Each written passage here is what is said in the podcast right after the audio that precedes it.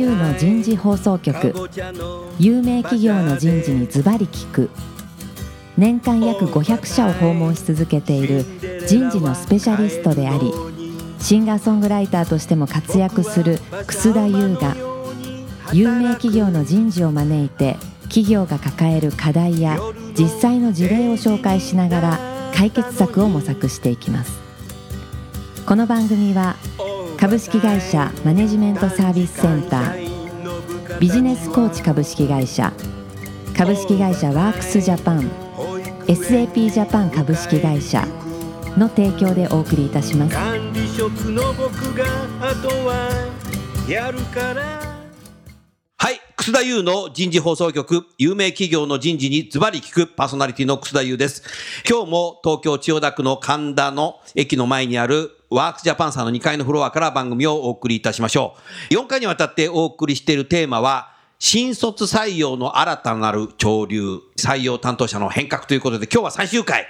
採用担当者との働き方の改革になります。早速ですが、ゲストの方をご紹介いたしましょう。株式会社サイバーエージェント採用育成本部新卒採用責任者の小沢正夫さんです。小沢さん、今日もどうぞよろしくお願いします。よろしくお願いします。続きまして、株式会社 DNA ヒューマンリソース本部新卒採用部部長の上楽寺博之さんです。上楽さん、今日もよろしくお願いいたします。お願いします。最後に、えー今回のスポンサーを務めていただいております株式会社ワークスジャパン常務取締役の大川道隆さんです。大川さん、どうぞよろしくお願いします。よろしくお願いします。さあ、ぜひ、あの、小沢さんと上楽寺さんにね、まず最初聞きたいんですけども、もう通年採用やってると、こう、採用担当者っていうのはなんか昔で言うなんかこう、季節的な仕事じゃなくて、年がら年中仕事してるって感じだけど、あなたたちには休んでんのちゃんと。上楽寺さんどうなの？休んでます。い休んでんの？はい。本当に？四六時中24時間働いてんじゃないの？や、あのー働いてないです。あの、当然。働いてないんですねはい四六時中働いてないですね。あ、そうなの？はい。あんた朝で何時頃会社来てんの？会社はです渋谷にね、だいたい8時半ぐらいに。早いね。はい、いますかね。夜は？夜は、だいたい8時ぐらいですね。8時ぐらい。はいなるほど。うん。それで土日も休んでるの？土日はですね、出る時もありますし。あそりゃそうだよねはいよね。あります。で、その分、まあ、平日にうん振り替え休日振り替え休日取ってるんだを取ってたりとかしますね。いい会社だね。はい。さすがだな。小沢さん同じ質問。はい。朝何時頃来てんの？朝は9時半ぐらい。9時半ぐらいですね。うんはい。なるほど夜夜は8時とか9時ぐらいなるほど。が多いです、でも夜遅くなることもあるね。そうですね。学その時は生さんとかも翌日どうすんの？あ、翌日は、今はまあ、ローカルルールなんですけれども、時差出社をしてまして、自殺者してるの？はい。夜の10時、まあ前日に夜の10時を超えた分に関しては、翌日もしくは翌々日にずらして、ずらして？はい、出社をしていいですよおお昼頃来てもいいの？そうですね。おーはい部下の方たちはもうそうやって？そうですね。うんはい。やはりあの夜の、まあ学生さんとの会食も仕事の一部ではあるので、うんまあ、そこをしっかりよく働いてよく休むっていうのをルールとしてはしてますね。この番組はね、もう延べ27万人ぐらいが聞いてるらしいんですけども、女性の方も相当聞いてるので、まず小沢さんね、はい。採用チームにも、新卒採用チームにも女性いらっしゃるでしょ？ワーキングマザーもいるの？そうですね。ワーキングマザーも2人いるいますね。うんはい。そういう方たちもきちっと時短っていうかね、はい。10時、4時で働いてるんでしょ？そうですね。時短の方もいらっしゃれば、フルタイムに戻される方もいらっしゃるんですけども、やはり保育園に送り届けてからうん、ちょっと時間が空いてるっていう方も声としては多かったのでなるほど、であれば、夜あのずらすのであれば、朝ずらすのも OK にしていまして、おじゃあ早く来ていいんだ。そうですね。定時は10時から19時なんですけども、例えば8時とか9時出社をして、その分前倒しで帰っていただくとかも OK にしてます。おーなるほど、はいでもそうするとマネージャー大変だね。そうですね。まあ大事なミーティングとかはコアタイムしっかり入れるとか、なるほど水曜日の午後は、まあ自分の未来を考える時間を、まあ水水水曜自分の未来をはい、考える時間。そういで、まあ、ミーティングの時間とか、絶対に集まらなきゃいけない時間はマストで抑えておいて、うん。あとはもう個人で自由に裁量を持ってやってくださいっていう感じですね。うん。はい。小沢さん、どんな未来考えてるの？そうですね。未来、難しいですね。なるほど。うん。まあ、いろいろ考えてるんですけど、やはりあの、採用もどんどんどんどん変わってきてるので、まあ、採用の未来ってどうだろうとか、うんあとはまあ、あの、上楽さんも前回おっしゃってたんですけども、ただその自社に採用するだけではなくて、はい学生さんの人生に寄り添う一番大事なターニングポイントの仕事だと思うのでおっしゃ、る通りだね。まあ、そこに対してどれだけ、まあ、お化粧せずにというんですかね、うん盛らずにちゃんと会社の魅力を伝えれるかっていうのと、なるほど。まあ、一人一人のことをちゃんと考えれるかっていうのはうんどうしようかなっていう答えが出ない将来についてはいろいろ考えてますね。うんはい。なるほどね。そうですか。あの、一連のね、一回目からずっとお二方の話を聞いていてね、相当なんていうか、こう、受け身からね、こう、攻めになってるなっていうふうに思ったんですね。やはり伝統的な会社だとなんかこう、エントリー待ってるっていうのがすごくあるんだけど、もう、あんまりもうそこはあんまりやってないんだね、もう、ジョラクジさん。そうですね。まあ当然あの自然に来ていただけるようなうん。その仕組み作りだったりとか、まあちょっとやっぱこう引きつけていかないといけないっていうのがこう大前提としてありつつも、うん。やはりそれだけではうん。なかなか届かない。うん。でそのためには我々自身が動いていくこともそうですし、うん。採用のやり方もそうですし、うん。まあ常にちょっとこう変化うん。っていうのをみ自分たちから作っていかないと、うん。やっぱり学生の皆さんうん。に伝わらないことっていうのは、はい、あると思ってますので、まあ、あの、必然から生じたある意味攻めなのかなと。多分、我々、まあ私も多分その小沢さんもなんか、攻めるためにというよりは、うん。あの、本当にこう優秀なうん。学生の皆さんだったりとか、弊社にマッチした学生の皆さんとできるだけ会いたいとうん。いうためには、うんまあそういうことがあの生まれてきてるのかななるほどという気は個人的にはしますね。だからそういうやっぱ優秀な学生さんも早く DNA さんやサイバーエージェントさんに能動的にアクセスしたいっていう、そっちはまあ多分あるんだろうね。それも、はい、すごい嬉しいことではあると思うんですけども。もそもだってインターネットっていうのは自分でさ情報を取りに行くわけだから、そういうインターネット志向の学生っていうのは、やっぱ自分で DNA とかサイバーエージェントを取りに行くんだよ。だからそれをやっぱりあなたたちはね、あれしてあげてんじゃないかなと思ったな。そうですね。うんただあの、まああなた自身も取りに行くのかもしれないけど。えーそうですね。なので、ただあの結構その学生の皆さんにおいては、当然例えばさっきちょっとあ前回ですね、先週お話をしたんですけれども、はい例えば美大のみたいね。学生の皆さんとかだとですね、とにかく絵を描くとうん。いうことに対して一生懸命だとですね、うん世の中のその会社がどういう会社さんがあって、うん。っていうのはなかなかその自分からインターネットにこうアクセス、まあ、できるものがあったとしてもなるほど。その情報っていうのははね。はい、例えばですね、うん。差があるというふうに思ってますので、うん。そういう方々当然それはそうですしあとは理系のお大学院生の方ですごく研究に没頭されていると。あなたみたいにね。いう、まあそうですね。当時の僕かもしれないですけども。とかだと、何を調べればいいのかもなかなかわからないとわからない。いうこともあるとは思いますのでなるほどやっぱりできるだけ我々も選択肢に入れてうん。いただけるようにするためには、やっぱりこう業界がインターネットだったとしてもですね、うんむしろそうじゃない皆さんたちの中で優秀な我々にマッチした学生の方々がいると思ってますので、まあそうなってくると当然動いていかないといけないとうんいうのはありますね。なるほどね。はい。小田さんも一緒ですか？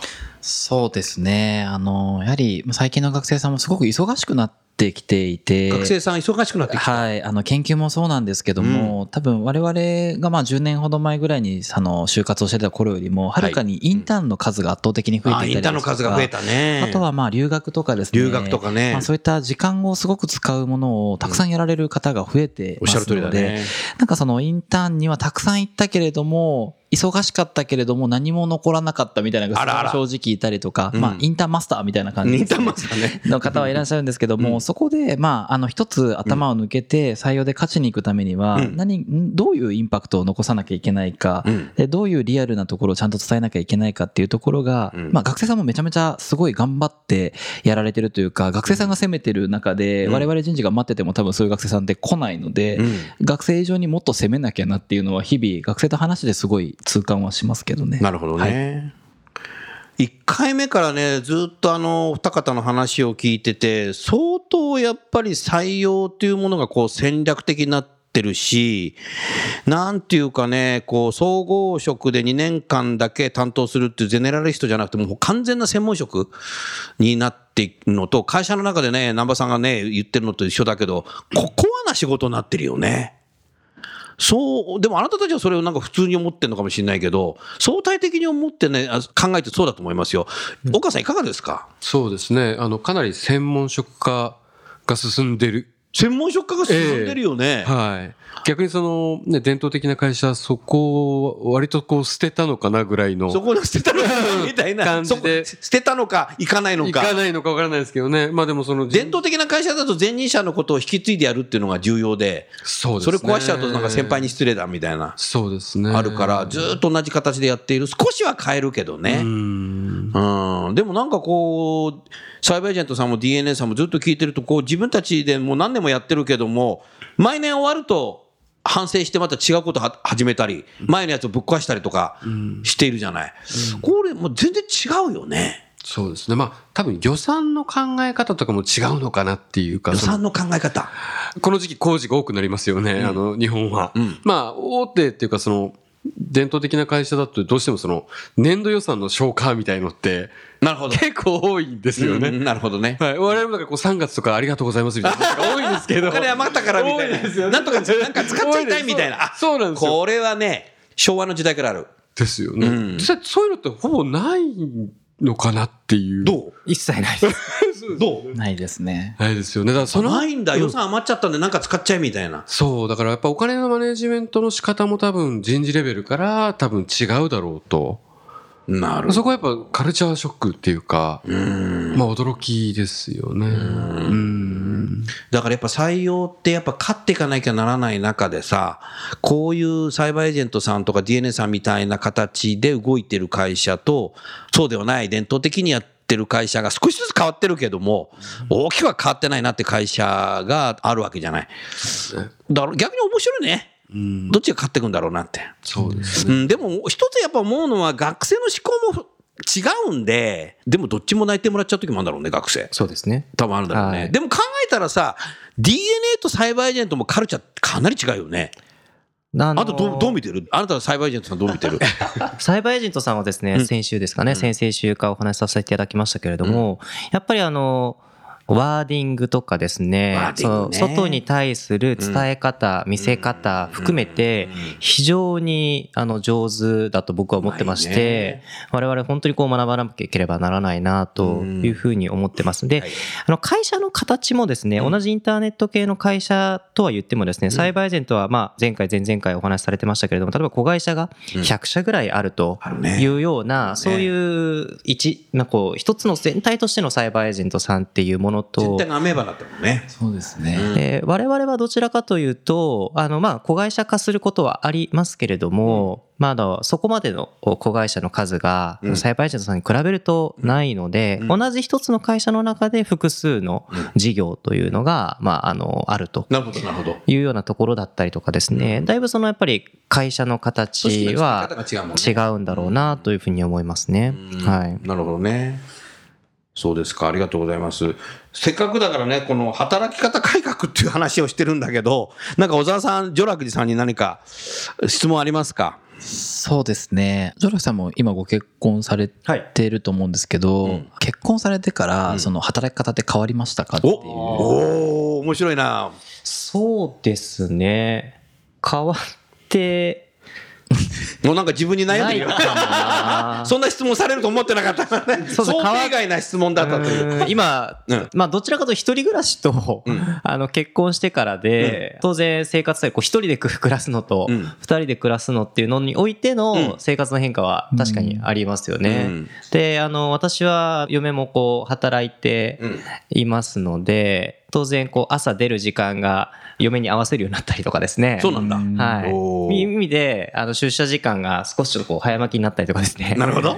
例えば、うん。例えばそういう変化っていうのはありますし、よりこう、まあ普通に2人のこう時間をですね、うん。どうやって作るかっていうことも考えていきますので、まあ、そういう意味においては、実は少しこう変わってるのかもしれないですね。まあ、小沢さんに質問されて初めて、あの、帰り見ましたけど、いや、あの、そうですね、自分がどう変わったのかなっていうのを、あまりこう言語化する機会っていうのは、まあ、質問されるまではなかったんですけど、確かにそれちょっとあるかもしれないですね。で、より帰る時間は、あの朝早くなってる分、少し早くなってるなとかですね。なるほどいうのは確かにちょっとありますね。うん。何をもってそういう質問したの、さん？いや私も結婚してから変わったかなっていう自問自答してたんですけど、じゃあ答えて。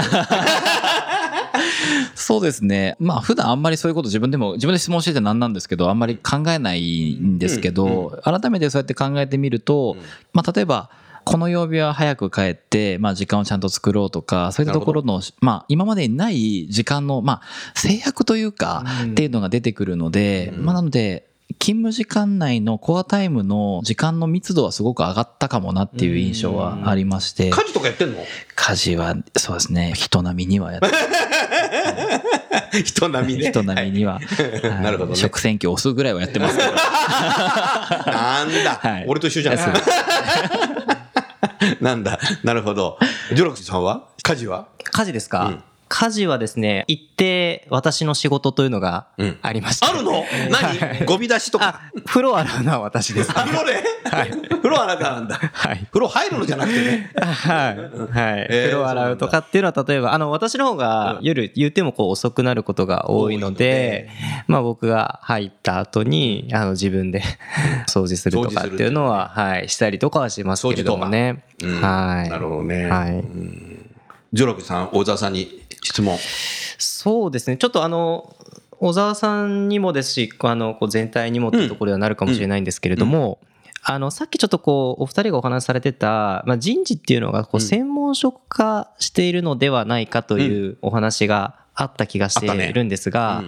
まあ、少し、まあ、ここに関して、こう、皆さんとですね、ちょっとお話をお伺いしたいなと思って、実は私はですね、まあ、こう、伝統的な会社の方がですね、うん。実は専門職化しているのではないかと、人事が、はい。あ。採用ではなくてね。採用もですね。採用も？はい。あら、そう。思っていまして、うん。まあ、というのが、うん。えーこれこれ仮説なんですけど、まあ、何を専門職としてですね、うん。何を専門職じゃないとするっていうのはこれ難しいところであると思うんですけど、うん。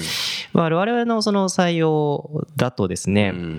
一般的なプロダクトの考え方と同じで、うん。例えばスマートフォンをどうユーザーさんに対して受け取ってもらえるかっていうことを考えた時に考えるプロセスと、うんたくさんあまたある会社の中で、ターゲットになるような学生の皆さんに振り向いてもらうことっていうのは、うん。実はこうマーケティング的なことをやるのも同じだし、うん。まあ、戦略的なことを考えるのもそうだし、うん。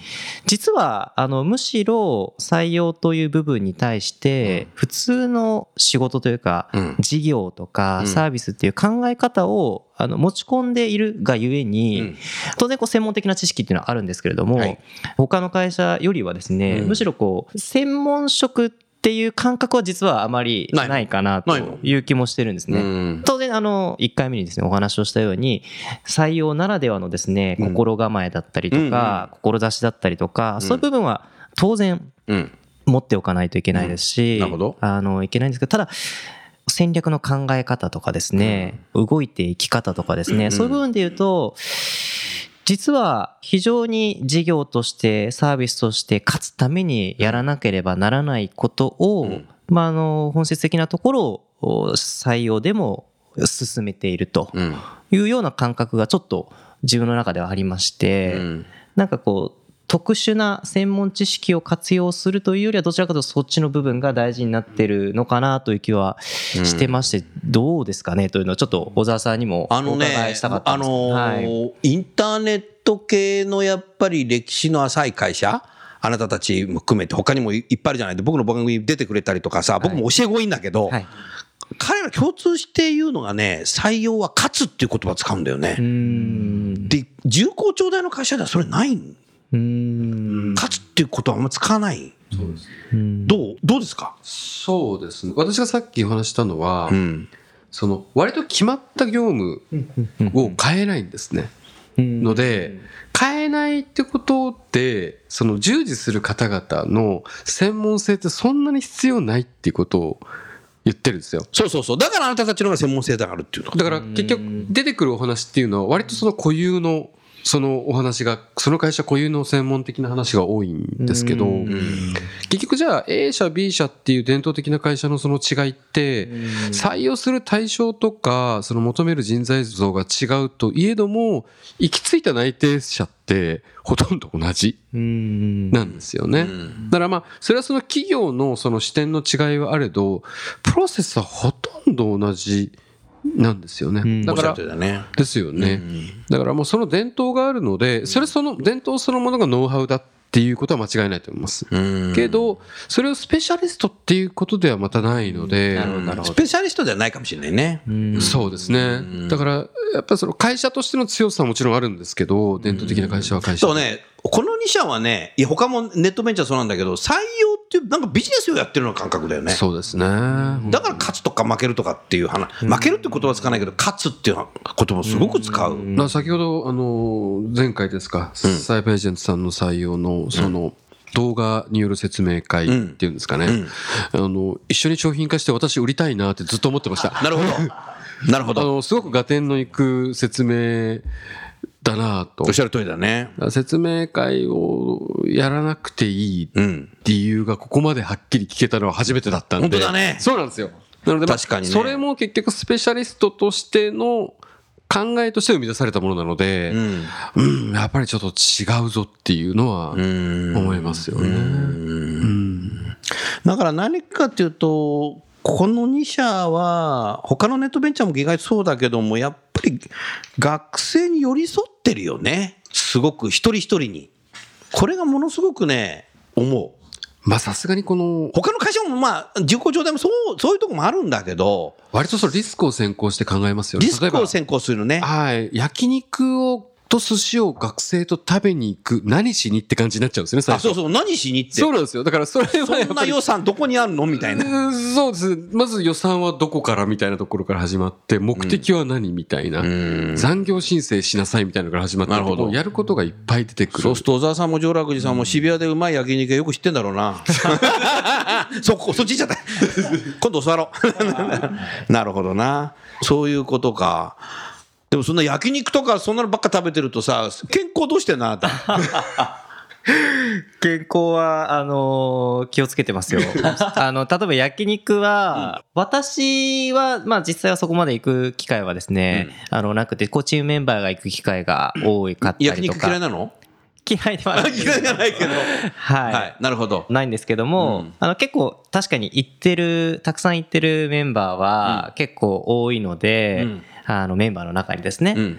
結構その体調管理とか、そこら辺はすごくみんな力を入れていかないと、気がつくとですね、体重が増えてたりとかですね、そういうメンバーもいなくはないかなという気はしますね。なるほどね。はい小田さんどうなの？そうですね。体重めっちゃ増える方か、めっちゃ減る方のどっち めっちゃか。増える方と。あの移動が多かったりとかもするのあでーなるほどまあ採用ダイエットみたいな感じ採用ダイエット？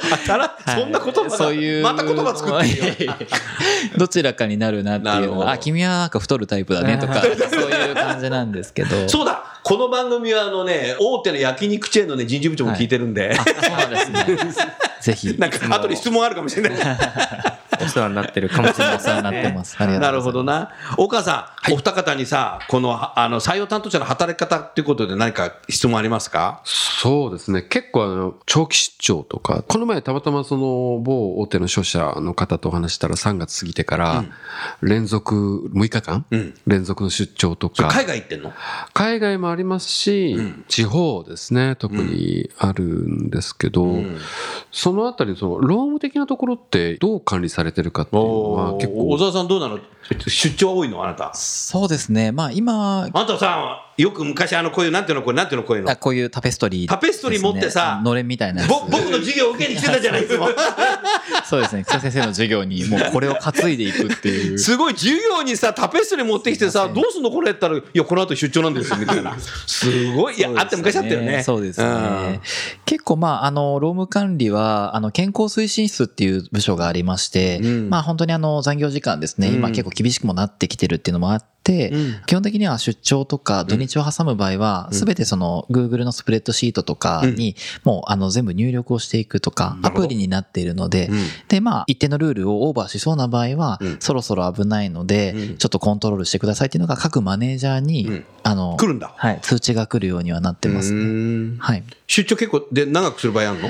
そうですね。長い時は、あの、夏のインターンとかだとやっぱり1週間とか。あやっぱり1週間。はあったりしますね。ものすごい荷物持ってくんだね、じゃまあちょっとコインランドリーもあ。あ、コインランドリーもね。借りながらですけど。借りながら。はい。へえ。ジョラクジさんもそう？出張。あ出張はですね、1週間とかちょっとないかもしれないですけど、うん頻度は多いなっていう気がしますね。例えば行って戻って、行って戻って。そうですね、あうの、ん例えば北海道だったりとか、九州だったりとかですね。札幌行って福岡行くの？あ、全然それはありますね。すごいね。さんみたいだね。うんなるほど。そこら辺はすごく多い。です。で、あと、先ほど小沢さんもおっしゃられてましたけれども、あの、いわゆる勤怠をですね、うん。つけるっていうのは、とてもこう、あの、すごくストレスがなく、できるだけ正確にきっちりとつけるとうん。いうことに関しては、マネージャー含めて、これこれも別に新卒採用に限らず、はい。あの、全社的にですね、あの、しっかりしようっていうところはあの、やっていますので、うん。ちょっと遅めになったら朝遅く来るみたいな小沢さんもおっしゃってましたけれども、うん。まあそういうのもうちのチームもですね、やってますし、うん。新卒採用ってどうしてもやっぱり学生の皆さんが夜遅く、うんえー来づらいですし、うん。あとは土日にあのうん。面接だったりとか、ね。なんかいろんなイベントがですね、重なることが多いので、はい。あの、うまくそのチームの中でうん。分担をし合って、まあ平日のここら辺にはちょっとこう休むよとか、うんうんここら辺は、あの、仕組み化、まあ、これこそ仕組み化していくべきところですので、なるほど。結構、まあ、やっぱ長期的に、まあ、さっき、あの、草先生もおっしゃってましたけれども、やっぱりこう、すごく切れ目が切れ目が。なくなりつつあるのでがゆえにその分、勤怠とか労務的な部分もしっかりとしておかないと、しとかないとねやっぱりこう土台がしっかりしていくことが必要だなっていうふうに思いますね。うん。しっかりしてるね。ありがとうございます。出張っていう話が出たけど、海外には人取りに行ってんの今？今は特にその何か積極的に採用しに行くというよりかはいい方がいらっしゃればっていう形うん。いい方がいらっしゃれば。はい。うん。あまりまあ各大学のキャンパスリクルーティングっていう形で、うん。各大学の中でまあ日本でやってるようなセミナーをやるとかは、まあ一部あったりはしますけれども、うん。なんか具体的にその海外からの人材を何人取るとか、そういう採用設計は特にはしてない。目標を持ってるわけではないのね。はい。うん。DNA さんはどうなの？そうですね。DNA も同じですうんそうなんはい。うん。なんかありますか？採用のセクションのお二人ともその責任者でいらっしゃるとは思うんですけど、うん。会社の中で採用のセクションで働くっていうことは、うん割とこう人気のあるあの職種というか 部署なのかっていうのは、こう会社によってすごく違うのでこの両者のことを聞いてみたいなと。話せるかな？話せる小沢さんどうですか？結構花形だよね、ね CA は。そうですね。まあ人によって本当に受け取り方が違うなっていう感じなんですけれども、うんまあ、ゆくゆく採用の人事やりたいっていうのおが、やりたいっていう人もいる。あの、最近やっぱりありがたいことに増えては人事の中でも。ますね。はい。そうですね。ただ、まあやっぱりその今の事業が面白いとか、その事業を作ってなんぼの会社ではあるのでそりゃ、そうだ。なので、まあ、やっぱりその人事とかってコスト部門のうんあのニュアンスが強かったりとか、まあ、弊社はまだそこまで強くはないと思うんですけども、うん今やってる事業をとにかく成功させてから、自分の引き出しを持った状態で人事に採用に行きたいっていう方はやっぱり多いですね。うんはい。DNA さんでは採用は花形なの？そうですね。まあ、花形かどうかっていうのは結構、まあ、難しいところではあると思うんですけど、難しいのはこう、まあ、どの部署もですね、うん花形といえば花形なので。あ確かにそうだね。それはそうなんですが、うんやっぱりその、さっき小田さんもおっしゃられてましたけれども、結構その事業をですね、どう作っていくかとかですね、そういうところに対してすごく意思を持って入社をしてくるう面々がですね、多いとは思いますので、まあちょっとこう、さっき、あの、大川さんとかともお話しさせていただきました。けど、人事っていうのがあまりにも特別感とかですね、採用っていうのが特別感が出すぎれば出すぎるほどですね、なんかそこの垣根が変にこう、高くなってしまうのかなというふうに思います。だから、僕の考えとしては、事業を作るかのように採用も当然やっていきます。採用において必ず必要なこう血とかですね、魂は込めていかないといけないんですながるほ、ど。なのでそこはある意味ですね、しっかりとフラットにフラットに。伝えていきたいですし、うんそういうふうにも社内外含めてですね、うんもっと伝えていかないといけないなというふうには思ってますね。なるほどねはい。うん今のジョーラクジさんの話を聞いていて、あなたたちもう一年中ね、この採用の仕事しててさ、事業どうやって覚えてんの？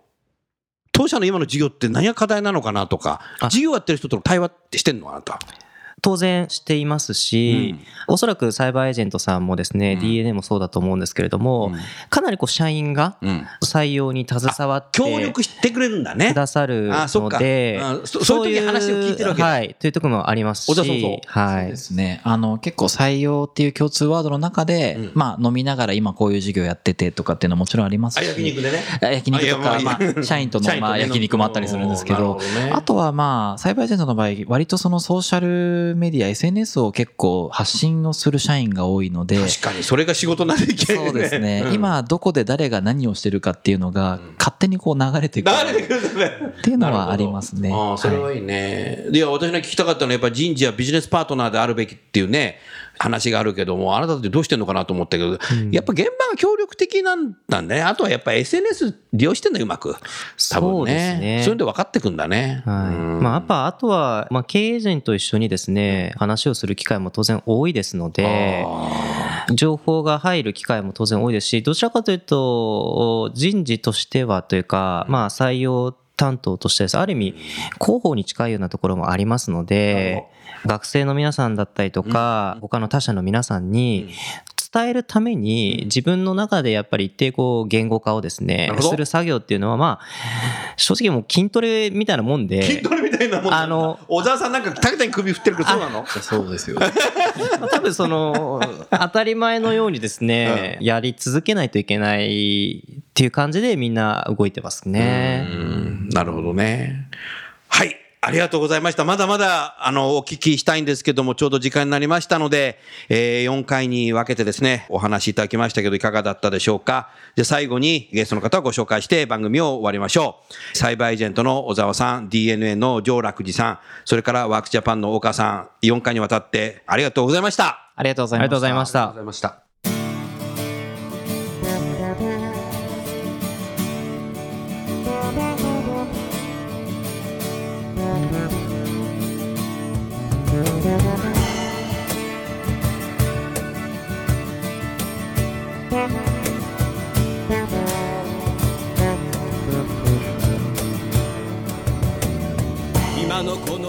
話はいかがでしたか？